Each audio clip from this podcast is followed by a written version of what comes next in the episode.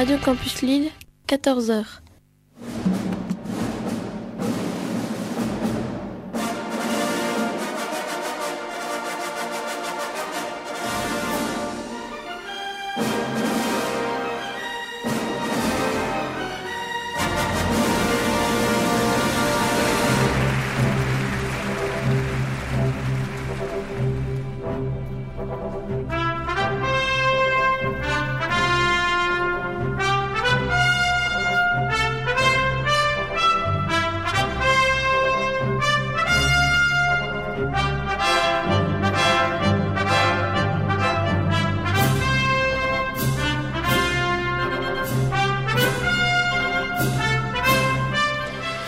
Bonjour à toutes et à tous et merci de nous faire le grand plaisir de nous retrouver en ce samedi après-midi afin de profiter d'une nouvelle édition de votre magazine consacré à l'actualité du cinéma, Les Aventuriers des Salles Obscures, une émission proposée et présentée par Christophe Dordain. C'est le samedi après-midi de 14h à 15h donc sur les ondes de Radio Campus, Lille, fréquence 106,6.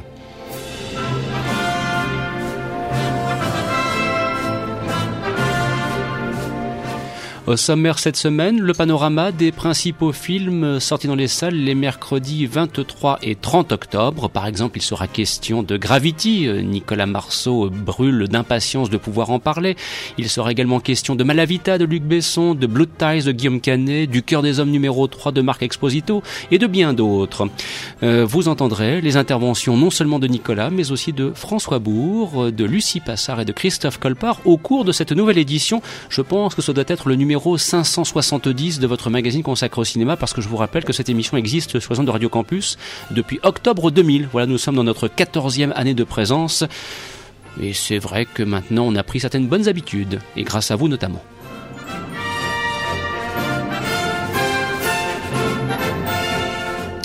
Et parmi les bonnes habitudes, des places de cinéma à gagner au 03 20 91 24 00. Ce sera en milieu d'émission et j'aurai l'occasion de vous annoncer là aussi quelque chose d'important concernant les concours qui débutera samedi prochain. Pour l'instant, puisqu'il sera entre autres question d'espace aujourd'hui, une partition musicale composée par John Williams, c'est le thème de la poursuite extrait de l'Empire contre-attaque, histoire de patienter jusque le mois de mai 2015. Bon après-midi à l'écoute de ce programme.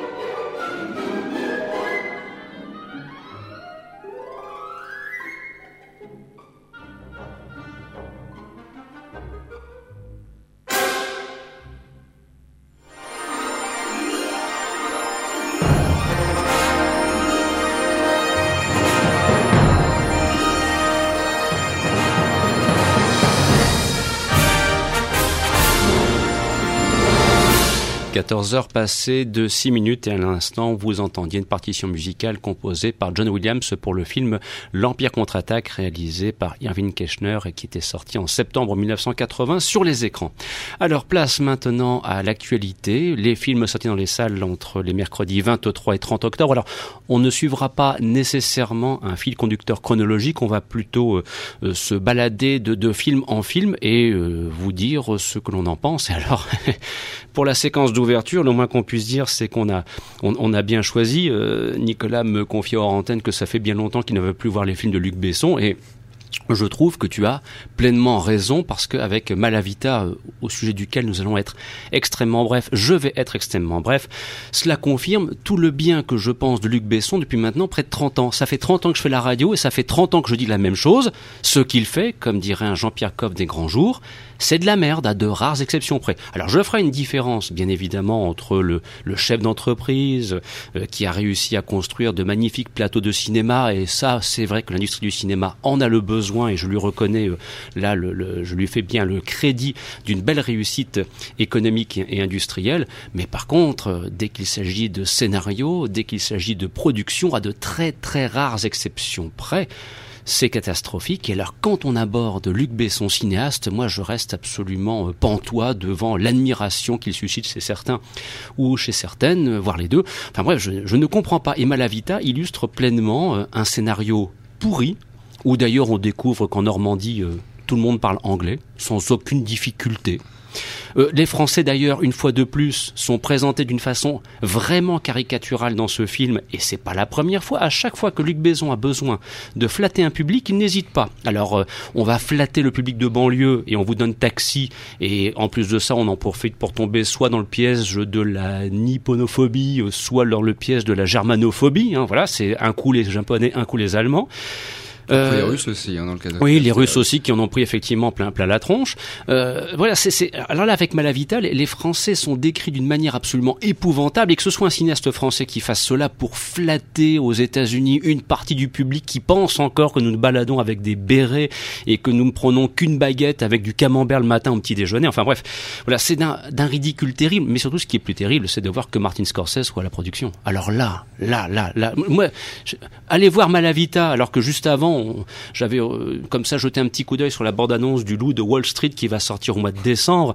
On se dit, mais nom de Dieu, Martin Scorsese, mais quel, qu'es-tu allé faire dans cette galère? Et Malavita est une épouvantable galère. Et que penser de Robert De Niro, affligeant dans ce film, de Michelle Pfeiffer, dont on se demande de ce qu'elle fait là, et, et Tommy Lee Jones, Tommy Lee Jones, énormissime comédien. Voilà, quand on le voit dans La Brume électrique, dans le film de La Brume électrique de Bertrand Tavernier, on se dit quel grand comédien. Quand on le voit aux côtés d'Harrison Ford dans Le Fugitif, quel grand comédien. Et la liste est longue. Et là, il va se perdre dans ce malavita de merde. Non, franchement, ce film est une pure catastrophe. C'est absolument à éviter. Je veux dire, c'est tout aussi à éviter que de regarder les ch'tis Hollywood ou autre émission de télé-réalité. C'est vous dire vraiment ce que j'en pense. C'est pour moi la dégueulasserie profonde au cinéma que ce Malavita. Moi, j'ajouterais même que non seulement on ne voit plus les nouveaux films de Luc Besson, mais surtout on ne revoit même pas les anciens. Même le cinquième élément à l'époque, c'était déjà une catastrophe. Subway et Nikita, c'est sympa quand on a 8 ans, mais aujourd'hui, à la limite, moi, ce que je reçois, à la limite, c'est peut-être Léon que j'ai pas revu depuis un moment, peut-être que j'aimerais plus trop aujourd'hui. Hmm. Et euh, Jeanne d'Arc, il avait piqué le script à Catherine Bigelow voilà. et a inclus le prix du procès dans le budget du film. Effectivement, Jeanne d'Arc, pour moi, c'est peut-être son meilleur film. Effectivement, le scénario n'est pas de lui. Dans le coup, on a une structure narrative qui se tient. Ben oui, c'est bizarre, hein. mais c'est vrai que j'allais dire effectivement que Jeanne d'Arc était peut-être le seul film que je pourrais sauver de sa filmographie avec le dernier combat qui avait l'originalité euh, d'une première œuvre en 1980. Et quant à Nikita, bon, pour l'avoir revu récemment, c'est vrai que au niveau de la mise en scène, ça se tient. Le problème, c'est qu'il y a une partition musicale qui est composée par Eric Serra, et pour moi, c'est un, c'est à chaque fois, j'ai l'impression qu'on m'arrache les oreilles, quoi. Je veux dire, euh, Eric Serra, compositeur, bon, je ne le connais pas plus que ça en tant que musicien ou chanteur. Je m'y suis jamais vraiment intéressé, mais en tant que compositeur, j'ai toujours trouvé que ce qu'il faisait était fondamentalement mauvais et, ça ne collait pas du tout. Enfin bref, voilà, c'est, c'est, je, je, je, déteste vraiment euh, tout ce qu'il a pu faire euh, pour, pour, pour les films de, de, de Besson. Je veux dire, quand on, quand on voit Subway aujourd'hui, c'est irregardable. C'est irregardable. Et c'est vraiment parce qu'il flatte vraiment les, les, les, les, couches populaires de la population, mais vraiment les tirant par le bas. Et paradoxalement, il vient d'ouvrir un cinéma pour bourgeois à plus de 20 ou 30 euros la place, mmh. où on va servir le en confiserie, ce sera du saumon, des canapés comme ça. Mmh. Et je comprends pas très bien la démarche. Comme si on s'enfermait d'un seul coup, comme si le cinéma devenait le nouveau théâtre, c'est-à-dire un nouvel art qui était populaire et qu'on tendrait vers quelque chose de, bourgeois et de enfin voilà, je trouve ça un peu bizarre en fait. Voilà donc pour ce, ce Malavita que je vous recommande vivement d'éviter. Je n'ai pas l'occasion de regarder les, les chiffres du box-office, mais peut-être que, que, François euh, le, le, dira en cours d'émission, si tant est en cours d'émission, oui. si tant est que tu puisses y accéder très très simplement. Et puis après, ben, si éventuellement vous souhaitez réagir sur Twitter au sujet de ce que j'ai pu dire, parce que je sais que Luc Besson a ses défenseurs ardents, et eh bien je vous attends pour croiser le fer, mais je suis sûr de gagner à la fin, parce que franchement c'est pas possible. Quoi. Voilà. Le temps finira par dire que j'avais raison et ça fait 30 ans que je le pense.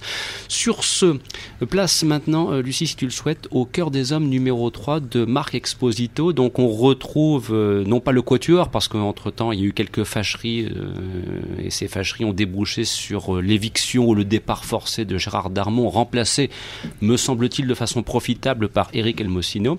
Et puis à ses côtés, il y a Bernard Campan, il y a Jean-Pierre Daroussin et puis il y a Marc Lavoine cette ce nouveau volet et visiblement d'ailleurs il semblerait qu'un quatrième volet du cœur des hommes euh, soit déjà en, préparation. Voilà, donc on a affaire à une franchise.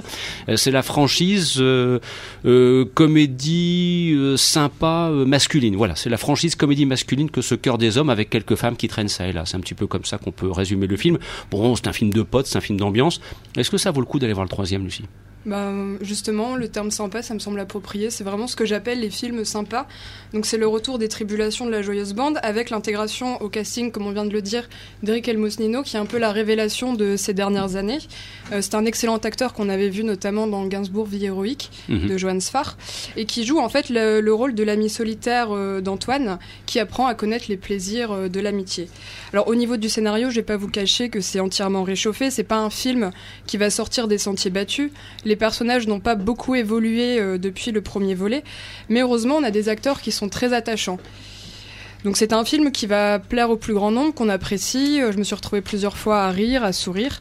On n'a pas besoin d'avoir vu d'ailleurs les deux premiers, mmh. puisque justement moi je n'avais pas vu les deux premiers quand je suis allée voir le 3 et j'ai passé un très bon moment. Par contre quand j'ai essayé la semaine d'après de me remettre aux deux premiers en DVD, j'ai pas du tout supporté, parce qu'on on a l'impression de revoir exactement la même chose. Après, voilà, on a un sujet qui est sans prétention. Euh, c'est l'éloge de l'amitié. Ça prouve qu'on peut se faire des amis à tout âge. Voilà, c'est léger, c'est grand public. Ça risque de plaire. Par contre, on voit clairement qu'il n'y a aucune matière à faire un quatrième. Donc j'espère que Marc Esposito va pas en faire un parce que films, euh, autres films marchent moins parce que ce serait vraiment une catastrophe. Bah, il, a, il a une franchise qui apparemment rapporte des sous, puisque le cœur des hommes numéro 3 semble trouver le, chemin du cœur du public dans les salles obscures. C'est carrément non, c'est deux fois moins, moins que le deuxième ah bon, c'est quand même. Euh, ah, bah, j'en étais resté au premier jour, qui, qui avait plutôt bien démarré, mais bon, c'est vrai que Gravity est passé par là. Et puis aussi le 9 mois ferme d'Albert Dupontel, qui en matière de, de box-office a connu un démarrage plus que spectaculaire. Oui, François? Ouais, Cela dit, euh, puisqu'on parle des chiffres, il dit que effectivement c'est un petit peu moyen, mais lors de l'intervient, puisqu'on l'a rencontré, vous le verrez sur le quotidien du cinéma.com, euh, il disait que s'il y a un quatrième, c'est parce que justement il rencontrera un succès public quand même. Hmm. Donc euh, bon bah voilà, si effectivement il y a un, quatrième qui est en instance de tournage ou en tout cas qui est annoncé, ça veut dire que le succès public n'est peut-être pas aussi haut que espéré, mais hmm. qu'il est suffisant en tout cas pour financer un quatrième film. Maintenant, Lucie mettait le doigt dessus. Effectivement, pour ce quatrième film, il va falloir peut-être penser à se renouveler parce que certes, Eric Elmosnino arrive sur ce troisième film par la force des choses. Mhm. C'est ce qui, c'est l'intérêt de ce film vraiment parce qu'il apporte. Il serait pas là, le film n'aurait aucun intérêt. Voilà, tout à fait, effectivement, c'est le seul intérêt pour moi du film. Et en même temps, comme tu disais, on, se demande qu'est-ce qu'il va faire pour le quatrième, parce que si c'est pour encore se répéter, c'est pour qu'ils aillent encore au casino en habit noir et que et que le personnage de Marc Lavoine trompe encore sa femme, etc. Bon. Euh, oui, c'est vrai, voilà, tout à fait. Donc euh, déjà, déjà que les chiffres aujourd'hui, on sent qu'effectivement ils surfent, ils surfent encore sur une base de d'un public fidèle, les gens qui suivent ces quatre euh, quadragénaires euh, depuis depuis le début. Mais voilà, au bout d'un moment, bah, ça va, les gens vont finir par se lasser. Il va falloir qu'ils trouvent une peut-être une pirouette, une, en tout cas un nouveau ressort comique, parce que c'est aussi clairement, je pense, moins drôle ce ce troisième volet que les deux premiers, parce que là encore, on surfe sur les mêmes blagues, on les on retrouve la blague des Spice Girls qui a été aussi euh, qui est usée et, réutilisée. Voilà, bah, à force forcément, elle devient nulle puisqu'on n'a plus l'effet de surprise qu'on avait avant. Donc évidemment, ce troisième volet, en fait, on se dit oui, bon, c'est pas mal, mais euh, de là à en faire un quatrième quand même. Les deux premiers, t'es déjà, moi j'ai pas vu le troisième, mais les deux premiers, faut quand même pas déconner, c'est quand même pas du grand cinéma. Marc Esposito, à la base, c'est un critique cinéma. Oui, il était à première, il a studio, il était à première ou studio, je sais plus, voilà. Il a, fait, bah, il a, fait, les deux, il a fait d'abord première et après studio ciné. Bah, studio ciné live, voilà. Alors, pour premier studio ciné live, voilà, il est parti pour faire ça, quoi. Mais, euh, s'il y a quand même pas de cinéma, il y a pas de cinéma dans son, dans ses films. C'est quand même du téléfilm basique, euh, qui doit essentiellement à ses têtes d'affiche qui sont relativement connues. Et, et, sur les deux premiers, ce que ça dit sur la vie et l'amitié, je trouve que c'est de la connerie. Il a, un public, je trouve que c'est du, c'est du flan. Ouais, mais c'est c'est du, c'est vraiment du prêt à penser, c'est des banalités. Il suffit de voir la balance du 3 en voyant la femme de Bernard Campan qui lui dit, hein, mais la vie c'est tellement beau pour pour comprendre que ça va être d'une connerie, que euh, les histoires d'infidélité, les machins, ça, ça intéresse vraiment que les, les gens qui n'ont absolument aucune vie euh, intéressante aujourd'hui et qui ont besoin de, de, de, de se projeter sur l'écran pour essayer d'y trouver un, maigre intérêt. Et enfin voilà, je trouve ça vraiment, je trouve ce que ça dit sur la société d'aujourd'hui, qui est incapable de se bah de d'évoluer sur autre chose que des, des schémas préconçus de, de, fidélité qui sont de concepts fidélité qui sont arriérés depuis au moins 30 ans euh, sur le, les, les, concepts d'amitié on s'aime on s'engueule mais on s'aime bien quand même avec de la musique pop derrière ça commence à bien faire quoi. Bon, c'est du c'est du cinéma fast-food, hein, je veux dire, faut pas se voiler la face. Ça n'a pas été pensé plus loin de toute façon. Bon, bah que, que, ce, que ce genre de film soit présent dans les salles obscures, pourquoi pas? Euh, Ce qu'il ne faut pas non plus, c'est que cela occulte la présence d'autres films éminemment plus intéressants. Mais c'est surtout qu'on tire à la corde, quoi. Mm. Voilà, arrêtons. C'est le, le danger. Hein. Quitte à faire un film dix ans plus tard, qu'on fasse évoluer les, bah, qu'on fasse évoluer la réflexion. Moi, je pense par exemple justement à, cet été, il y a Edgar Wright qui avait sorti le dernier pub avant la fin du monde, qui reprenait dix ans après mm. les personnages de Shaun of the Dead. On les voyait à 30 ans. Euh, qu'est-ce qu'ils deviennent après 30 ans, même si c'est plus le même personnage. Il y avait une réflexion sur la dépression nerveuse, sur le sur le, le, la façade de l'amitié qui en vrai n'en est pas une, sur euh, l'égocentrisme qui pousse à, vouloir réunir les amis absolument pour pouvoir flatter son ego. Il y avait des choses d'une d'une violence incroyable. Euh, donc quand, quand, quand, je vois franchement un film de Esposito, mais c'est en fait quel intérêt je, crois Que, bah, je crois que Esposito a voulu à sa façon faire ce que par contre euh, brillamment avait réussi Yves Robert lorsqu'il avait réalisé Un éléphant ça trompe énormément et nous irons tous au paradis. C'est-à-dire un film de potes mais avec quand même euh, de la matière. De la matière et puis voilà. Alors je dis pas parce que les comédiens sont bons dans les deux cas. Hein. Faut, faut, faut, pas faut pas cracher sur Daroussin et, toute la bande. Mais je veux dire la grande différence le scénario et, d'ailleurs Yves Robert euh, un jour tranquillement nous avait confié au hasard d'une interview qu'il avait un moment un 3 avait été envisagé et que le 3 a été abandonné justement pour éviter ben, les dérives que l'on dénonce actuellement de, de, des phénomènes de répétition, de copier-coller, de situations déjà vues. Voilà bon. Donc Dans le même genre, euh, oui chez Yves Robert, il y avait aussi les copains. Oui, oui, oui. c'est excellent. J'ai revu il y a 15 jours hum. et le film m'a vraiment pas pris une ride. Mais c'est peut-être aussi ce qui fera la différence entre le cœur des hommes, c'est qu'on finira un petit peu par l'oublier, alors qu'on peut mm. encore reparler mm. du cinéma de. Mais le cœur des hommes, à mon avis, c'est un film à aller voir quand on n'a pas vu les deux premiers et mm. qu'il pleut, on ne sait pas quel film aller voir, on atterrit dans un cinéma et, et ça vaut pas plus haut. mais, le, pire, c'est que je trouve que ce que ça dit sur le cœur des hommes, justement, je trouve que c'est. Ça, je, je, sais pas si c'est à la fois misogyne ou si c'est juste euh, prendre les hommes pour plus cons qu'ils ne sont, quoi. Mais euh, bah, disons simplement que le cœur se situe plutôt au niveau de la taille, ouais, voilà, au niveau de la poitrine. Ouais, donc on peut, on peut presque plagier Molière, quoi. Vous n'aurez jamais mon cœur, mais je ne visais pas aussi haut, madame, en quelque sorte. Hein, voilà. Bien, sur ce, donc, nous poursuivons notre petit tour d'horizon. Alors, euh, donc, pas de conducteur chronologique, on alterne entre les films sortis le 23 et le 30 octobre. D'ailleurs, si vous le souhaitez, un moment, on pourra aussi parler de Fonzie, parce que j'en profite aussi, bien sûr, pour signaler que sur le quotidien du cinéma.com, nouvelle version, nombreux sont les interviews qui arrivent, et ça va continuer. Donc, voilà, donc là, vous, avez vraiment de quoi vous régaler en matière de, de web TV, de multimédia sur le du cinéma. C'est vous êtes plutôt bien servi. Et donc, notamment, vous pouvez profiter de, de, de l'interview de, de, José Garcia et de toute l'équipe venue pour, pour Fonzie. Alors, bah, parlons-en justement de Fonzie. Bon, une comédie avec Garcia qui est en fait une, euh, comment dirais-je Un remake. Un remake d'un film euh, d'origine canadienne qui s'appelait Starbuck. Voilà. D'origine québécoise. Euh, québécois, pardon. Le Québec fait partie du Canada. Donc, bon, même si après, il y a quelques différences, on va dire, linguistiques. Alors, Fonzie, est-ce que ça vaut le coup?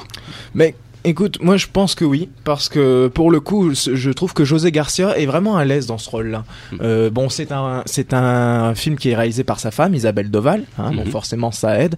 On sent que c'est un rôle qui est fait sur mesure pour lui. Euh, mais voilà, l'histoire de bon pour ceux qui n'ont pas vu Starbucks, c'est le fameux donneur de sperme, hein, Fonzie, le donneur de sperme, qui se retrouve papa de 533 enfants. C'est une histoire extravagante. Et quand on parle on parle d'extravagance, en général, José Garcia est plutôt est plutôt bien dans cette cette corde-là.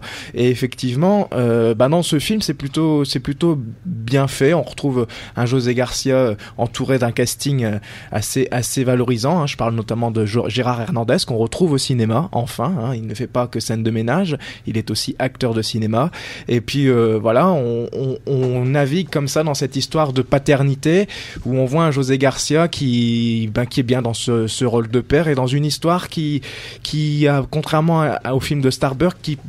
bénéficie d'un deuxième souffle. Hein. Moi, je trouvais que dans Starbuck, on avait une sorte d'essoufflement pendant le film, surtout pendant la deuxième partie. Euh, ici, Isabelle Doval a réussi, grâce à un scénario qui s'oriente un petit peu plus vers les enfants, hein, vers les, les 533 enfants qui seraient, enfin les 142 exactement, qui veulent connaître l'identité et qui se, qui se réunissent en collectif. Elle réoriente un petit peu l'histoire sur ces enfants-là et euh, du coup, voilà, on, ça, ça redonne un petit peu d'intérêt sur la fin du film et je trouve que c'est plutôt une bonne comédie, assez touchante et euh, faut pas se un petit peu de ce plaisir comme ça, surtout que ben on va dire quand même ce qui est voir José Garcia dans un bon film, enfin bon dans un film, c'est de plus en plus rare. Sans commentaire. C'est vrai que depuis le coup près, c'était un petit peu. Euh, enfin, c'était pas terrible. Ces dernières prestations n'étaient pas euh, grandement intéressantes. Et alors, si vous ratez ce remake-là, le réalisateur de Starbucks, il prépare lui-même son propre remake euh, qui sort l'année prochaine. Hein. Ah bon? Ça fait déjà trois versions. et il y a une version américaine aussi qui va sortir. une version américaine. Ah bah, ça va devenir une franchise à sa façon, quoi. Ça va être la franchise de Starbucks Fonzie. Enfin bon, je sais pas si c'est très intéressant que de faire comme ça des remakes, des remakes, des remakes à répétition. Mais enfin, il doit y avoir des, des enjeux de production qui me dépassent. C'est la loi du box-office, hein, un film qui a fonctionné. Et Fonzie, d'ailleurs, il faudra peut-être vérifier si effectivement. deuxième au box-office euh, au démarrage, hein. bien sûr. Thor dépasse, euh, dépasse tout le monde. Hein. Oh, mais c'est pas bon pour Blue Ties, ça. Eh non, c'est pas bon. On en reparlera euh, dans, dans, dans, le cours de l'émission. Alors, place maintenant une autre sortie de la semaine. Alors, c'est vrai que celle-là, eh ben, elle arrive à, à grande vitesse. Hein. c'est un film, c'est une grosse production qui a été mise sur les rails. Bon, là, c'est un petit peu facile comme jeu de mots. C'est le Snowpiercer, le trans-personnage réalisé par Bong Joon-ho, si je prononce bien, avec notamment Chris Evans et Alison dans les rôles principaux. Alors là, Nicolas, tu as aimé. Oui, j'ai aimé. J'ai aimé parce que. Pourquoi? Pourquoi as-tu aimé? Parce que ce, réalisateur-là, avec The Host et Memory of Murders, il avait prouvé qu'il pouvait traiter une scène de comédie de manière dramatique, une scène de dramatique de façon comédie. Euh, c'est un, réalisateur complètement libre, complètement fou, euh, qui, qui n'enferme jamais ses filles dans des structures, euh, dans des structures évidentes. Snowpiercer, on pourrait s'attendre à un, gros film d'action quand on voit le, postulat de départ, et c'en est un à sa manière. mais c'est un film qui ne, ne prend jamais la main du spectateur. C'est-à-dire que hum, on peut avoir des éléments purement fantastiques. Et je pense, par exemple, il y a un, il y a, un personnage à un moment qui, qui, va se battre, qui fait des, des, sauts et qui va poignarder un, cuisinier ou je ne sais plus quoi. Euh, on ne sait même pas qui c'est ce personnage. Il n'est pas présenté, il disparaît du récit tel quel. On a l'impression que c'est une apparition fantastique quasiment. Euh, on a une, euh, un personnage de, de voyant qui, qui se, se shoot à, une, à, une, drogue futuriste.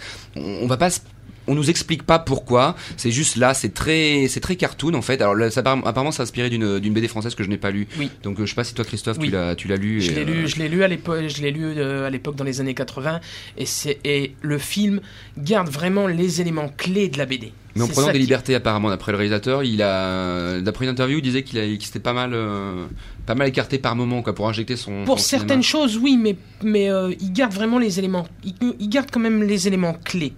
C'est ça, c'est que j'ai vu le film, j'avais vraiment l'impression que le film était euh, la BD euh, telle que Jean-Marc Rochette l'a dessiné à l'époque. En plus, c'est lui qui a fait tous les dessins euh, qui sont dans le film par le par un des un des personnages par un des personnages. Tous les dessins qu'on voit dans le euh, dans le film sont dessinés par Jean-Marc Rochette.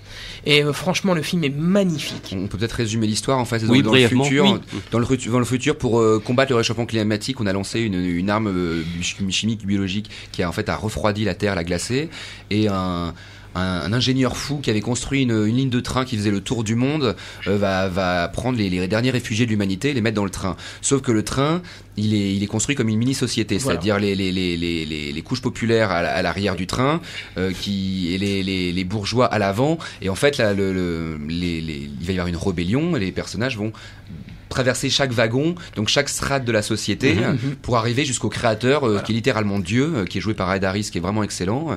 et voilà. Et, le film est d'une perversité incroyable, c'est-à-dire même si mm. c'est c'est pas une, une coproduction américaine, il y, a, il y, a, plein de pays qui ont bossé dessus, donc on voit que ils sont pas euh, obligés de faire un gentil héros. Par exemple, Chris Evans qui a quand même eu l'image de des quatre fantastiques, de, enfin c'est quand même le, beau gosse super euh, sympa dans le film. Là dedans, il est absolument méconnaissable. Il a mangé des bébés, c'est quand même dit clairement. Mm. Il a bouffé des humains, il a pris du plaisir à manger des bébés. Et le, le héros, il est il est comme ça, c'est terrifiant. C'est un véritable. Chris Evans dedans, il est méconnaissable. Il est méconnaissable, ouais. Ça, c'est son meilleur rôle avec Sunshine et Scott Pilgrim. Hein, vraiment, il est, il est, euh, impressionnant. dedans, moi, je le trouve, mais d'une, il est sombre, il est, euh, il est, ça lui va vraiment très très bien. C'est vraiment un personnage. Euh, vraiment, il est vraiment, il est vraiment rentré avec agilité dans le, dans le personnage tel que tel qu'il est dans la BD. Et, ce qui est génial, c'est qu'en fait, on, a le côté très action, parfois de manière purement gratuite. Il y a une scène de fusillade un peu la John Woo, mm. euh, qui, est vraiment qui n'a pas d'utilité narrative pour, pour, euh, particulièrement, qui est jouissive. Une scène de combat dans un sauna incroyable. et à côté de ça, on a des, vraies considérations philosophiques sur euh, l'inutilité de la rébellion qui est intégrée par le système, euh, la recherche d'un créateur qui en fait n'est qu'une une, manifestation de d'un de, ego, on est juste un pantin de, des événements. Il y, a, vraiment des trucs vraiment très, très, terrifiants. Moi, la femme m'a vraiment mis, très très mal à mm. l'aise. Euh, il, il, y a vraiment une espèce de vide et de jouissance par moment avec euh, un recours au symbolisme qui est vraiment, qui est vraiment alors, purement coréen, c'est-à-dire à la fin on a carrément des anges en fait. En fait les anges c'est quoi? C'est des, des clubbers qui sont complètement défoncés. on, leur, on leur file de la drogue, ils sont vraiment ravagés. En fait ils se mettent à se battre, ils ont des anges parce que voilà c'est leur, leur tenue de, avec leur masque et tout ça.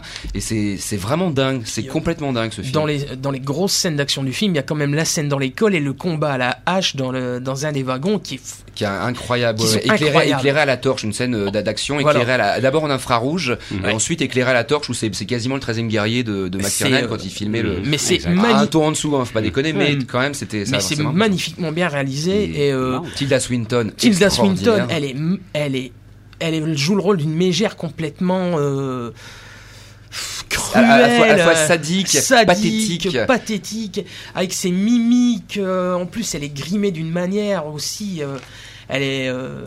Moi, moi, le film, le film m'a fait penser à Elysium en réussi. Elysium qui, avait des considérations politiques. très, en vous écoutant, je pensais effectivement à Elysium. Je Elysium, c'était raté. La, structure narrative était délayée, mhm. euh, le, les, les, les, incohérences se multipliaient et le discours était un, peu plus balourd. Et là, le film est à la fois tellement fun et en même temps tellement dense. Parfois raté. Il y a des moments où il se rate, mais c'est pas grave parce qu'il essaye tellement de choses que je trouve les 20 premières minutes pas géniales. Par exemple, je trouve l'exposition de, mm. des enjeux est un, un, peu bâclée. Mais euh, mais, mais dans le discours, en fait, c'est un film qui, qui, qui, est prêt à réfléchir sans renoncer au, vrai plaisir de, de, spectateur. Et rien que pour ça, c'est vraiment un film précieux. Bon, bah, on va dire qu'il y a un, un, coup de cœur des aventuriers cette semaine euh, pour euh, Snowpiercer, le, Snowpiercer, le transpersonnage. Il y en aura forcément un, un second dans la deuxième partie de l'émission euh, quand on vous parlera de Gravity et à raison. Euh, François, tu souhaitais ajouter quelque chose peut-être, non? Non, juste simplement dire que Snowpiercer se, se porte bien au box-office. Hein, il fait, je crois, troisième. Mm. Donc, c'est une petite surprise. Hein, parce que c'est pas un réalisateur qui est très connu du grand public en mais le film a été bien promu par mais le film a été puis bien promu. avait quand même eu un très très bon accueil à l'époque toute proportion gardée en France. Mother aussi avait eu un très très bon accueil. Enfin je pense vraiment que c'est un peu comme ça c'est c'est le deuxième la deuxième fois cette année qu'on a un réalisateur coréen qui s'essaye à un cinéma plus grand public. L'autre c'était par Chanouk avec Stoker et, c'est bien de voir que des réalisateurs qui ont une sensibilité très particulière arrivent à investir les, des carcans d'un film plus grand public mm. et sans jamais brader leur identité. Ça c'est vraiment une bonne nouvelle il est 14 heures passées de 30 minutes, ainsi se termine la première partie de cette émission. On se retrouvera dans quelques instants, notamment en compagnie de Lucie, pour évoquer Blue Ties, et on en profitera pour, pour entendre un extrait de l'interview que Guillaume Canet nous a accordé lors de sa venue il y a une dizaine de jours pour euh, l'avant-première euh, du film. C'était il y a deux semaines très précisément maintenant. Et nous allons maintenant ouvrir le standard de Radio Campus au 0320 91 24 00 et de vous proposer des places de cinéma à gagner pour aller voir un film de votre choix sur les écrans des cinémas Métropole à Lille, Majestic à Lille par exemple. Et euh, je le disais donc dans l'annonce notamment sur Facebook qui fut faite à propos de cette émission, euh, mais aussi d'ailleurs je vous le confirme euh, cette fois en direct, et eh bien à partir de la semaine prochaine nous vous proposerons aussi des places de cinéma à gagner, mais cette fois qui seront valables dans toute la France. Voilà, donc nous nous allons euh, euh, commencer à nous rapprocher de grands réseaux tels que UGC au niveau national, Gaumont Pâté au niveau national et ainsi de suite, de façon à permettre à celles et ceux qui nous écoutent le samedi après-midi que ce soit sur la métropole lilloise, puisque Radio Campus est basé à Lille, plus précisément à Villeneuve-d'Ascq dans la métropole lilloise, mais aussi celles et ceux qui nous écoutent via Internet sur le site www.campuslille.com, d'avoir cette opportunité de gagner des places de cinéma, donc pour profiter euh, du réseau UGC ou du réseau Gaumont-Pâté que vous trouverez à proximité de chez vous. Voilà, ce sera à partir de samedi prochain. Pour l'instant, euh, une petite question portant sur l'actualité du, du, du cinéma. Euh, nous citions donc euh, José Garcia euh, dans le film Fonzi. Il s'avère que José Garcia a eu l'opportunité de participer à, un film pardon, qui est devenu à son tour une franchise avec trois volets. Et la question que je vous pose est très simple. Quel est le titre de ces trois films auxquels José Garcia a systématiquement participé? 03 20 91 24 00. Le temps pour nous d'écouter la partition composée par Mark Mancina pour le film de Joseph Ruben, Money Train avec Woody Harrelson et Wesley Snipes. Et on se retrouve pour la deuxième partie de l'émission avec au programme Blue Ties et Gravity. Bon après-midi à l'écoute de cette émission.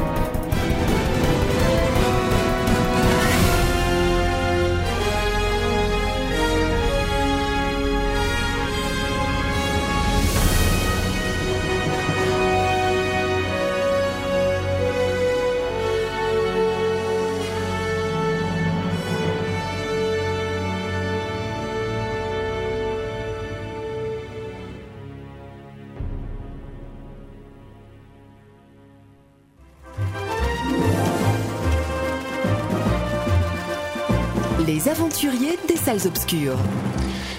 14 heures passées de 36 minutes, la réponse à la question pour gagner des places de cinéma, les trois films qui sont maintenant devenus quasiment une franchise auxquels José Garcia a participé avec d'autres, c'était bien sûr La vérité si je mens. Voilà. Ça aussi, ce sont des films qui ne sont pas forcément nécessaires à l'histoire du cinéma, mais enfin qui peuvent représenter un petit moment sympa pour une soirée de détente. Hein. Voilà. Surtout le premier. Après, ça s'est un petit peu dispersé. Euh, nous retrouvons donc nos différents intervenants, François Bourg, Lucie Passard, Christophe Colpart, Nicolas Marceau pour votre magazine consacré au cinéma les Antilles Salles Obscures, donc diffusées chaque samedi de 14h à 15h sur le Radio Campus, fréquence 6,6. Et dans quelques petits instants, nous allons entendre donc un extrait de, de l'interview euh, qu'a accordé, que nous a accordé Guillaume Canet lors de sa venue il y a maintenant deux semaines pour la présentation en avant-première du film Blue Ties. Alors c'est vrai que c'est une venue qui a été assez, on va dire, spectaculaire et, rapide, hein. un petit peu euh, une venue à l'américaine et qui préfigure vraisemblablement ce qui va se passer aussi euh, mardi soir du côté de l'UGC Cinicité de Lille pour la venue de Cotillard et de James Gray, le réalisateur américain, pour euh, le, film The Immigrant que vous allez découvrir en avant-première si vous faites partie des Happy Few, n'est-ce pas? Nous y serons donc euh, ce mardi à l'UGC à Lille. Alors quand Guillaume Canet est venu, c'était un petit peu du même acabit, hein, François. Oui, voilà, oui, effectivement, c'est du même acabit, mais enfin, lui, il a quand même fait l'interview. Ah, bon, voilà. On a eu une interview éclair, on a eu une interview quand même, une interview dans laquelle il a notamment évoqué, entre autres, bien sûr, son expérience aux États-Unis, l'idée d'origine de son film, hein, puisque vous, savez, vous avez peut-être remarqué que c'est le remake de, du Lien du sang. Hein. Les Liens du sang, oui, de Jacques Voilà, tout à fait. Et donc, il va nous, nous parler un petit peu de, de cette expérience aux États-Unis, de ce, de ce film qu'il a voulu adapté à la sauce américaine et donc du coup ben, des contraintes et des l'expérience que ça lui a apporté de tourner un film là-bas. Place à Guillaume Canet. Le rêve américain, j'ai euh, simplement par contre une grande fascination pour le cinéma indépendant des années 70. J'ai grandi avec ce cinéma-là, que ce soit les films de Schatzberg, de, les premiers Coppola, les premiers Scorsese, Peckinpah, Sidney Lumet et surtout Cassavetes et j'ai grandi avec ces films-là et j'ai toujours eu cette fascination pour ces films-là, pour le grain, pour la caméra à l'épaule, longue focale, pour tout ce, ce langage cinématographique. Et, et, et du coup, euh, après qu'on m'ait proposé plusieurs films là-bas, et que je refusais parce que j'étais pas excité par l'idée d'aller faire un film à Hollywood. Euh, tout d'un coup, je me suis dit mais quand même faire un film en anglais, ça me ça me plairait. Et j'ai pensé justement à, à l'inverse d'Hollywood, à au cinéma indépendant justement euh, américain ces années-là. Et c'est là que je me suis dit mais j'aimerais bien trouver à ce moment-là un sujet et faire un film dans cette veine-là. Et c'est comme ça que j'ai pensé à Blood Ties. Euh, enfin au lien du sang, je veux dire, et, et de me dire, euh, ça serait une histoire géniale à adapter euh, là-bas. Et c'est vrai que euh, j'ai l'impression d'avoir beaucoup mûri sur ce film parce que j'ai dû faire des choix radicaux, euh, des partis pris que je, je faisais pas forcément avant. Ou par exemple, ça m'arrivait de tourner une scène et, euh, et de me couvrir un peu plus. J'avais une, une vision totalement claire de la scène, comment je voulais la tourner, mais j'étais pas totalement en confiance et sûr de moi au point de me dire, eh ben, je fais qu'un axe, je fais qu'un plan, et tout va jouer en large. Euh, c'est quelque chose que je n'osais pas faire sur le petit mouchoir, je ne le dis à personne, parce que je me disais, bon, je vais quand même couvrir avec un autre axe, au cas où ça ne marcherait pas et tout ça. Là, je n'avais pas le temps de faire ça. Donc, du coup, j'ai fait le film en, en ayant des vrais partis pris, et, en me, et, et avec un souci aussi de l'ellipse et, et du cut et, et, de me dire voilà le plus important c'est ça c'est de raconter ça. Et du coup ça m'a recentré sur le film sur la narration sur ce que je, ce que je racontais. Et du coup euh, bah, j'en suis sorti euh, euh, grandi j'ai l'impression de ce film parce que parce que euh, parce que je suis arrivé au montage et je me suis rendu compte que que j'avais pas eu besoin forcément que, que rien me manquait et que quand j'avais une vision d'une scène, par exemple juste en plan large, et eh ben qu'elle fonctionnait comme ça et, qu'elle et que ça racontait en tout cas ce que je voulais que ça raconte. Après, euh, bon, après qu'on aime, qu'on n'aime pas, c'est autre chose, mais en tout cas, ça allait dans le sens de ce que je voulais raconter. Et, et voilà, donc ça, j'ai l'impression de dans, dans ces difficultés que j'ai rencontrées, qui étaient justement de tourner rapidement, de de ne pas avoir tous les moyens pour faire tout ce que je voulais faire, et ben du coup, c'était un mal pour un bien parce que du coup, euh, et comme souvent ça arrive sur les sur les tournages, quand on arrive, on a un problème, on a une panne sur quelque chose, on peut pas faire un truc. Finalement, on trouve toujours des solutions et la solution finalement est, est souvent à 90% de, de chances, est souvent, souvent euh, meilleur que l'idée euh, première. Parce que finalement, on va au, au, au, noyau, quoi. On va au, centre de ce qu'on veut, à l'essentiel, merci, de ce qu'on veut. Voilà donc un extrait de, de cette assez longue interview euh, accordée par Guillaume Canet donc au moment de la de l'avant-première euh, à Lille, à l'UGC Cinicité de Lille donc du film Blue Ties. Et, et vous racontiez euh, et Lucie et François Orantène les circonstances un petit peu confuses et chaotiques les coulisses hein, les coulisses hein, de, de, cet entretien. Alors comment ça s'est passé? Donc c'était fait rapidement un petit peu comme ça à l'arrache quoi. Bah oui voilà effectivement Guillaume Canet était très demandé par les différents cinémas vous vous en doutez bien. Et puis il était là aussi à la Fnac au Furet. Enfin bref il était un petit peu partout. C'était une venue événement. Et donc du coup, ben voilà, on a fait un petit peu l'interview sur le pouce, hein, comme on dit. Euh, on, a fait ça en 20, en 20 minutes et puis bon, voilà, dans, un, dans un bureau qui n'était à la base pas prévu pour ça. Je remercie d'ailleurs le titulaire du bureau qui n'était autre que le directeur du GC. Merci beaucoup à lui. Et puis euh, voilà, on a, on a eu quand même l'occasion de le rencontrer. C'était une interview très intéressante. Lucie peut le confirmer. Et euh, on le sent effectivement très intéressé quand il parle de son film. Ah bah, moi, quand il parle de cinéma, personnellement, cinéma indépendant, États-Unis, années 70, je fonce. Hein. Je, trouve que Guillaume Canet est quelqu'un avec lequel on est un petit peu injuste, même si euh, on en parlait aussi un, petit peu en antenne avec Nicolas. Je le rejoins sur certains aspects. Je n'aime pas beaucoup mon idole prêt à tout pour réussir, mais je reconnais qu'il y avait une démarche originale qui sortait vraiment du lot par rapport à ce que pouvait proposer le cinéma français à l'époque. J'ai beaucoup apprécié euh, Ne le dit à personne, que je trouve, enfin que je, que je considère comme étant un très solide thriller avec un François Cluzet au sommet de sa forme. Voilà, donc ça a été pour moi un succès public mérité avec en plus ça une, une séquence de une séquence de poursuite euh, vraiment bien foutue. Enfin, il y a une vraie proposition de cinéma. César de la mise en scène, je trouve qu'il y a quand même une carence de mise en scène chez lui qui est terrible. Et César de comme si d'un seul coup, c'est pas du milieu série non plus, il faut pas déconner. Oui. Pas... Euh, non mais je... c'est pas Neil Gap quoi. Non mais non mais, non mais tu sais ce qui se passe, c'est que ça s'est produit à un moment où il est arrivé au bon moment. Voilà, c'est il est arrivé un moment où on se dit tiens et si maintenant on commençait à récompenser des cinéastes qui sont capables de faire du cinéma entre guillemets dans du film de genre? Et ne le dit à personne relevant du thriller entre guillemets avec une belle poursuite à pied avec les, voilà des séquences très spectaculaires indépendamment du, du scénario c'est comme ça que ça a fonctionné. Mais c'est l'exception malheureusement on n'a pas eu d'autres depuis. Hein. Ben oui, oui oui parce qu'on sait très bien qu'au César ils sont très frileux par rapport à cela. Alors euh, cela étant maintenant et Blue Ties, Clive Owen, Marion Cotillard, Billy Crudup, James Caan, enfin je veux dire moi c'est tout de suite un prestigieux. Voilà c'est un casting prestigieux qui donne envie. Lucie, est-ce que le film t'a plu Ou bien euh, quelques réserves peut-être quelques réserves quand même. Mais oui, casting prestigieux, il a très bien choisi ses interprètes, avec Marion Cotillard qu'on ne présente plus, qui est totalement éblouissante en Mère Macrel, James Caan qui a tourné avec les plus grands comme euh, Francis Ford Coppola, et qu'on trouve ici dans un rôle de père euh, vraiment touchant. Et puis on pourrait citer aussi, comme on l'a dit, Clive Owen, Mila Kunis ou encore Zoé Zeltana. Mhm. Donc euh, c'est l'ambitieux projet américain de Guillaume Canet. Donc euh, il avait une volonté pour ce film de tourner comme un film des années 60-70, donc avec un décor très vintage, très flamboyant. Et c'est l'histoire de deux frères d'un côté de l'autre de la loi, donc un frère flic, un frère voyou. Mais euh, l'idée de scénario étant bonne, j'ai l'impression que ce film a des grands problèmes au niveau du format et du rythme. C'est un film qui s'étire beaucoup, qui s'alourdit, qui se retrouve ensuite perdu dans la lenteur et dans la longueur. Et on se retrouve en fait, euh, pour ma part, j'ai été très vite lassée, euh, presque à regarder l'heure, d'autant plus qu'on a une caméra qui est très statique et qu'on subit aussi euh, l'accentuation sans cesse des clichés américains. Donc je ne sais pas si autour de la table, il y a cet avis partagé aussi au niveau du rythme et du format. Mais donc même si j'ai trouvé la direction artistique et les décors complètement irréprochables, je n'étais ni secouée, ni troublée, ni prise au trip par ce film. Et je pense que le format et le rythme, ils sont pour beaucoup. Et c'est un élément qui est aussi souligné pour compléter euh, euh, la critique que tu proposes à l'instant par notre collègue Fred Tepper, euh, qui a aussi proposé son texte pour le quotidien du cinéma que je vous invite à lire. François? Et je vais aller dans le même sens, effectivement. On a un problème de rythme. Et je dirais qu'on le sent d'ailleurs dans l'interview. Guillaume Canet est un cinéphile amoureux. Il, se nourrit beaucoup des, des, films, dont tous les auteurs qu'il a cités lors de l'extrait.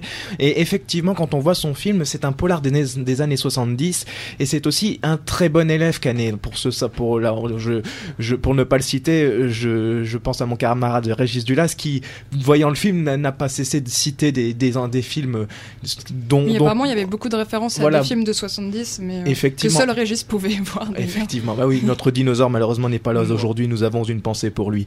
Euh, mais le effectivement beaucoup de références dans ce film. C'est un bon élève. C'est un film très propre. Tout est propre, bien fait, etc. Une très belle reconstitution. Même Marion Cotillard a sa petite scène où elle pleure. Tout va bien. Tout est qui arrive très très à la fin. Voilà, très très à la fin, mais il fallait quand même la faire. On est obligé maintenant. Hein. donc euh, voilà, donc tout est propre, tout est. C'est un bon élève, mais ça manque un petit peu de tension. Ça manque un petit peu de. On est dans un fauteuil très confortable ça leur passe. la contemplation. Voilà, c'est ça. On est, on reste spectateur. On n'entre pas vraiment dans le film. Et euh, au contraire, par exemple, de Gravity, dont on parlera tout à l'heure. Mm. Mais voilà, c'est très confortable, mais on regrette un petit peu ce manque de tension, de rythme, où on a envie de, comment dire, de serrer un petit peu les accoudoirs du, mm. du fauteuil. Vous savez, euh, là où, bah, dans un film comme ça, dans un polar, on, aimerait bien des fois un petit peu se sentir. Comme ça, on a euh, envie de se sentir secoué, un peu mal à l'aise, voilà. Et, ça arrive jamais. Ça. J'ai discuté euh, sur par euh, comment dirais-je sur forum interposé avec une personne que je connais bien qui me disait bah écoute voilà tu sais le problème de, Guillaume Canet c'est ce que vous avez dit le, résume pleinement. Je n'ai pas encore vu le film mais je te sens quand même aller le voir pour le principe euh, parce que j'aime quand même beaucoup ce que fait Guillaume Canet. mais il y a vraiment ce côté bon élève trop de références, un manque de rythme, un manque de souffle. Alors il y a une volonté évidente de faire un polar à l'américaine type années 70, mais il a oublié un petit détail, c'est que le scénario doit être beaucoup plus resserré. Et il me disait, bah écoute, voilà, c'est, il a, il a, il a quelque part échoué là où un Joe Carnahan avait réussi en faisant Narc. Et si vous revoyez Narc, alors là pour le coup vous êtes euh, accroché à votre fauteuil pendant toute la durée et jusqu'à au twist final qui vous laisse euh, admiratif et vous applaudissez à la fin. C'est malheureusement peut-être là, toute proportion gardée au niveau de la comparaison, qui n'est pas forcément raison, ce que l'on peut essayer de comprendre quant à l'échec relatif de Blue Ties. Bonne proposition de cinéma, mais un film malheureusement trop lourd, trop long et trop chargé peut-être tout simplement. Christophe? Oui, Narc, euh, pour ceux qui peuvent le revoir, il faut absolument le revoir parce que je l'ai revu il y a un mois et c'est vraiment peut-être le plus beau au rôle de Ray Ouais, bon, grand, grand, très grand Ray Alors sur ce, euh, nous arrivons donc euh, non pas au terme de l'émission, mais dans sa, dans sa dernière ligne droite, puisqu'il est 14 heures passées de 48 minutes, et donc nous allons consacrer le temps nécessaire à évoquer ce qui est quand même le film du mois, peut-être le film de la rentrée, euh, dira certainement Nicolas, qui est enthousiaste, délirant. C'est le film de l'année, c'est le film de l'année. Peut-être, on ne le sait pas encore, le 31 décembre n'est pas encore arrivé là. Je, je, précise que parmi celles ceux qui nous écoutent, je fais un petit coucou à Loïc Gourlet, qui lui aussi a participé très souvent à cette émission, et qu'on espère retrouver un jour et qui partage son enthousiasme. Voilà, pour dire que Gravity, euh, voilà. Il y, a, même quelqu'un qui aurait, paraît-il, demandé au cinéaste s'il avait véritablement tourné dans l'espace. un journaliste mexicain. Alors là, j'avoue que celle-là, euh, je la. Le réalisateur a répondu avec beaucoup d'humour derrière. Voilà. Euh. Mais je me la refais de temps en temps juste pour me marrer un grand coup, quoi. C'est tout. Bon. Mais il faut croire qu'il y a cru, tout simplement. Alors c'est que, bah, c'est que la façon de Quaron a réussi son pari, quoi. déjà, moi, je remercie Warner. C'est pour moi, Cloud Atlas, c'est le, le, meilleur film avec le, que j'ai vu avec Cloud Atlas, qui était distribué par la Warner. Mm. C'est deux films populaires, exigeants, expérimentaux, euh, et qui cherchent un peu à, transcender un peu le, spectateur. Donc des, films, des blockbusters de, ce calibre, il n'y en a quand même pas des masses, faut quand même dire ce qui est. En plus, c'est aussi Warner qui a produit Pacific Rim, qui est aussi le seul blockbuster popcorn jouissif et expérimental, vraiment intéressant cette année. Euh, donc Gravity, moi je suis très content du succès du film pour plusieurs choses. Parce que Quaron, c'est quand même un réalisateur qui a toujours été très sous-estimé. Mhm. Euh, il, a il a débuté assez timidement avec La Petite Princesse. Euh, YouTube Mama Tambien, très beau film mexicain qui avait révélé Gaël Garça Bernal, dans lequel il y avait déjà des, un principe de mise en scène euh, en plan séquence où il filmait la, des scènes de sexe, de nudité, de manière très frontale, très crue, mais vraiment très belle, extrêmement lyrique, extrêmement poétique. Euh, il avait été conspu à l'époque, à l'époque d'Harry Potter 3, qui est quand même le seul film valable de la franchise. C'est le meilleur, c'est le seul film qui a un intérêt sur toute la saga. Il avait été critiqué par les, les fans, les pseudo-fans C'est le premier à avoir trouvé en fait que Harry Potter devait s'adresser aux adolescents et donc à réaxer tout le film pour qu'il parle aux adolescents et non plus aux enfants. Faire de la mise en scène en fait. Euh, c'est-à-dire euh, mettre l'univers de, de, de, Rowling en image, c'est-à-dire commencer par exemple une, le film par une, une, une, comment une, une scène de, de, de, masturbation. C'était ça en fait, c'est Harry Potter qui se cache sous sa couette et qui lançait des sorts et qui se cachait parce qu'il allait être surpris par son oncle. Et il y a plein de trucs comme ça dans le film. Il y avait un propos, une compréhension du bouquin de Rowling qui était vraiment vraiment stimulante. Euh, et puis après, il y a eu les Fils de l'homme, malheureusement les plus gros échecs, euh, mmh. les plus injustes de, de la décennie passée. Mmh. Euh, je crois que je l'ai vu, il est resté une semaine à l'affiche, on devait être trois dans la salle à tout casser. Enfin vraiment, c'est honteux, qui est vraiment un film qui en termes de mise en scène était extrêmement impliquant, extrêmement stimulant, extrêmement politique, extrêmement allégorique. Et Gravity, finalement, c'est un peu, c'est une bonne revanche. C'est une bonne revanche parce que c'est, c'est un film qui est, qui, qui qui porte euh, au firmament des, des choses qui, qui, traînaient vraiment dans le cinéma depuis une dizaine d'années. Je pense notamment à l'utilisation du plan séquence, la caméra omnisciente, comme Gaspard Noël avait fait sur Irréversible, c'est-à-dire faire des, des plans de la caméra qui peut suivre, euh, s'approcher de personnages, s'éloigner, passer à travers des vides sans qu'on jamais qu'on s'en rende compte, euh, qui, qui, qui, qui, renouvelle aussi le cinéma virtuel de, de Zemeckis qui avait été établi avec Beowulf, avec Avatar à sa manière. On, on retrouve ça, ou alors l'utilisation de, de de, de, de, la captation faciale qui avait été mise en place par euh, Fincher dans Benjamin Button. Il remercie Fincher mm. au générique. C'est vraiment un film qui synthétise tout ça. Hein. Euh, tout ça dans une structure de survival qui, qui me rappelle pas mal l'Odyssée de Pi qui était sorti l'année dernière. C'était mm. l'Odyssée de Pi dans, sur l'eau et là c'est dans l'espace. Euh, voilà, moi je trouve le film absolument extraordinaire dans le sens où c'est une expérience physique. C'est mm. un film de sensation. Ouais. C'est un, un, film sensation. C'est un film presque, presque forain, j'ai envie de dire, euh, où on retrouve le plaisir de, de bah, du, du de de, de, voir un truc sur grand écran, de, de jouir d'images, de, d'émotions. Alors on a beaucoup reproché au film de ne pas être 2001. Je m'en fous. Je vous avouerai 2001. Voilà, Kubrick est, un intellectuel. Ouais. Quaron est un mec qui cherche le, le, le ah. à, faire accrocher le spectateur. Mm -hmm. Il veut que le spectateur ressente émotionnellement des concepts philosophiques. C'est-à-dire que le, le, film ne va pas intellectualiser son propos, même s'il y en a un qui est vraiment pertinent. Ouais. Il va le dévoiler uniquement par l'image. Et le on peut, donc l'histoire c'est donc une, astronaute qui a perdu sa, sa fille à, plusieurs années. Sa fille qui est morte en touchant le sol c'est comme ça que c'est expliqué. Sa tête a heurté le sol donc elle a été victime de la gravité. Et donc il va s'isoler qui, qui, est isolé dans l'espace et qui va devoir renouer avec le, lien terrestre. Ça va passer par le personnage de George Clooney qui ne cesse pas de répéter tu es attiré par moi le, le, film n'arrête pas de jouer sur ce sur les, les, les doubles sens. Euh, et donc voilà elle va être confrontée aux éléments. L'air elle va devoir apprendre à réguler sa respiration elle va être confrontée au feu un moment, et à la fin, elle va manquer de se noyer jusqu'à ce qu'elle puisse ressentir le poids de la gravité. C'est vraiment ça hein, le, récit. Et euh, donc elle va passer par toute une succession de morts et de renaissances, avec euh, notamment une, scène où, après avoir échappé à la mort, elle va se retrouver en position fétale. Elle, elle, revient euh, vraiment, on, voit vraiment le, plan, à mon avis, est du virtuel dedans. Je pense pas que ce soit uniquement je, Sandra Bullock. Je pense vraiment qu'il y a du virtuel dedans. La façon dont elle se déshabille, je suis sûr que c'est un trucage.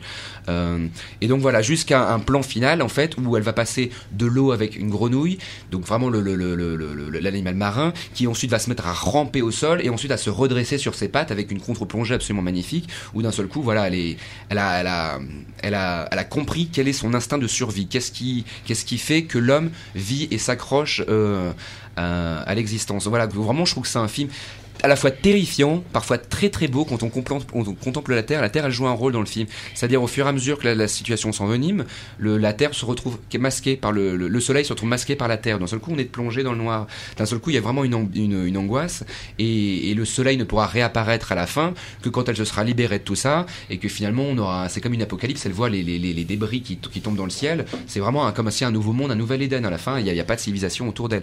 Euh, voilà, je pense vraiment que c'est un film qui amène à ressentir ça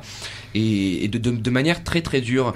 Euh, il y a un plan qui est, du film qui est repris de, de George Miller sur Happy Feet. Il y a un moment où on voit un vaisseau spatial qui a été complètement réduit en, en, en cendres. On voit vraiment, c'est quasiment l'apocalypse. On voit une espèce de petite figurine qui se met à dériver dans l'espace. Il y avait le même plan dans Happy Feet où en fait, après une séquence vraiment fun, on voyait un, on voyait un tracteur euh, humain qui débarquait d'un seul coup à l'image et on voyait ce tracteur s'enfoncer dans l'eau. Et il y avait cette petite figurine et la, quasiment la même qui, qui remontait d'un seul coup. Le, pingouin sur euh, le, le, le, ces vestiges d'un monde qui n'existe plus. Et enfin voilà, moi je trouve vraiment que c'est un film qui charrie les émotions, qui est peut-être pas le plus le plus neuf en termes de survival. Le survival finalement ça obéit comme à des règles assez, mmh. assez, assez strictes, mais en termes de mise en scène, il faut, faut quand même savoir que c'est un des films les moins découpés que j'ai vu cette année. Le, mmh. le plan d'intro doit durer 12 ou 12 ou 15, 15, minutes. Le plan suivant est presque aussi long. On, on la voit dériver, vraiment le, le corps de ce, ne cesse de tournoyer. La caméra va d'un seul coup plonger à l'intérieur du casque, nous mettre en vue subjective. D'un seul coup, on va, on va, on n'est plus, on n'est pas passif justement. On est dans la peau du, du, du de, de, de, Sandra Bullock. On est avec elle du début à la fin. Il y a quasiment qu'elle à l'écran. Hein. Même George Clooney, finalement, il est, il est, quand même assez vite. Il ne sert à rien. Il est, non, il sert pas, il sert pas à non, rien. Que, non, mais George Clooney le, le disait bien, il disait bien, c'est le film de Sandra Bullock et il a en fait donné un petit coup de main entre guillemets en participant. Euh, alors que The Monument Men qu'on verra prochainement, c'est le film de George Clooney. dramatique en fait. Non, il donne pas la, il donne pas la petite touche dramatique. La, scène dramatique en l'occurrence, c'est une question de lâcher prise. Elle se retrouve coincée avec des câbles, elle est accrochée à ce à ce filet et elle doit apprendre à lâcher prise, à, accepter l'idée de la mort. Donc euh, donc à ce moment-là et à ce moment-là, elle n'est pas encore prête à l'accepter. Donc c'est lui qui prend la qui prend la décision, c'est lui qui décide de prendre cette impulsion. Donc voilà, moi je trouve vraiment que c'est un film qui, qui, qui, ne cherche pas à. C'est pas un film qui fait réfléchir, c'est un film qui réfléchit. C'est-à-dire, qu'est-ce que. Quand on dit réfléchir, c'est euh, aussi c'est un travail mental, mais c'est aussi un travail de miroir vis-à-vis du spectateur. Quand on regarde un film, on, réfléchit à soi-même finalement. Je pense vraiment que c'est un film dont on ressort chamboulé, dont on ressort oui, grandi. Très chamboulé, parce que moi je suis sorti de la salle, j'étais vraiment dans. J'étais vraiment pas à l'aise. Ça m'a. C'est le c'est vraiment une expérience sensorielle. C'est difficile de retrouver sa respiration et à la fin, c'est même retrouver le, contact physique du sol, hmm. même sortir de la salle de cinéma, c'est vraiment, c'est, il faut un moment. Il faut un moment. Enfin, en tout cas, je précise par honnêteté que euh, Lucie, par contre, n'a pas du tout été sensible euh, à, Gravity. Voilà. J'ai pas détesté non plus. Non, hein, non, mais, mais, tu, ne te, tu ne te retrouves pas dans le concert de louanges qui entoure le film. Non, je me retrouve pas non plus dans la sortie de salle. Je me suis pas sentie euh, complètement mal en sortant de là. je savais très bien de toute façon qu'en venant ici, j'allais me faire taper sur les doigts. mais non, mais non, pas du tout. Surtout, j'attendais très bien les réactions de Nicolas. Donc, avant de démonter un peu ce que j'ai pas aimé, je vais quand même souligner les points quand même euh, louables. Donc déjà chapeau euh, pour le scénario parce que faire tenir une heure et demie sur euh, une femme qui est perdue dans l'espace, bah voilà, il, a trouvé de quoi broder pour qu'on n'ait pas une seconde d'ennui et ça c'est vrai, je me suis pas ennuyée et je me suis aussi sentie limite en immersion à certains moments. Par exemple dans la première scène où j'avais cette impression de flotter avec les astronautes. Et puis euh, j'étais surtout captivée par le rendu visuel, c'est-à-dire qu'on a une apesanteur très bien représentée, la vue de la Terre, etc. Donc ça, on a une très belle contemplation à faire. Mais euh, je n'ai pas, euh, je ne comprends pas pourquoi on ne fait qu'encenser ce film avec enthousiasme, parce que je n'ai pas eu l'impression d'une expérience 3D hors du commun déjà pour commencer. Ça, je l'avais déjà fait avec Avatar il y a déjà quelques années. Ensuite, j'ai pas trouvé les acteurs très charismatiques ni attachants et les dialogues euh, pas vraiment terribles. Mais après, il y a des très beaux côtés dans la signification du film, donc justement le lâcher prise, l'existentialisme, euh, la mort, etc. Mais ça reste aussi euh, hyper cliché américain, avec le sacrifice aussi sur la musique dramatique, comme j'ai dit, que j'ai pas du tout aimé. le happy end après cinq ou six grosses catastrophes.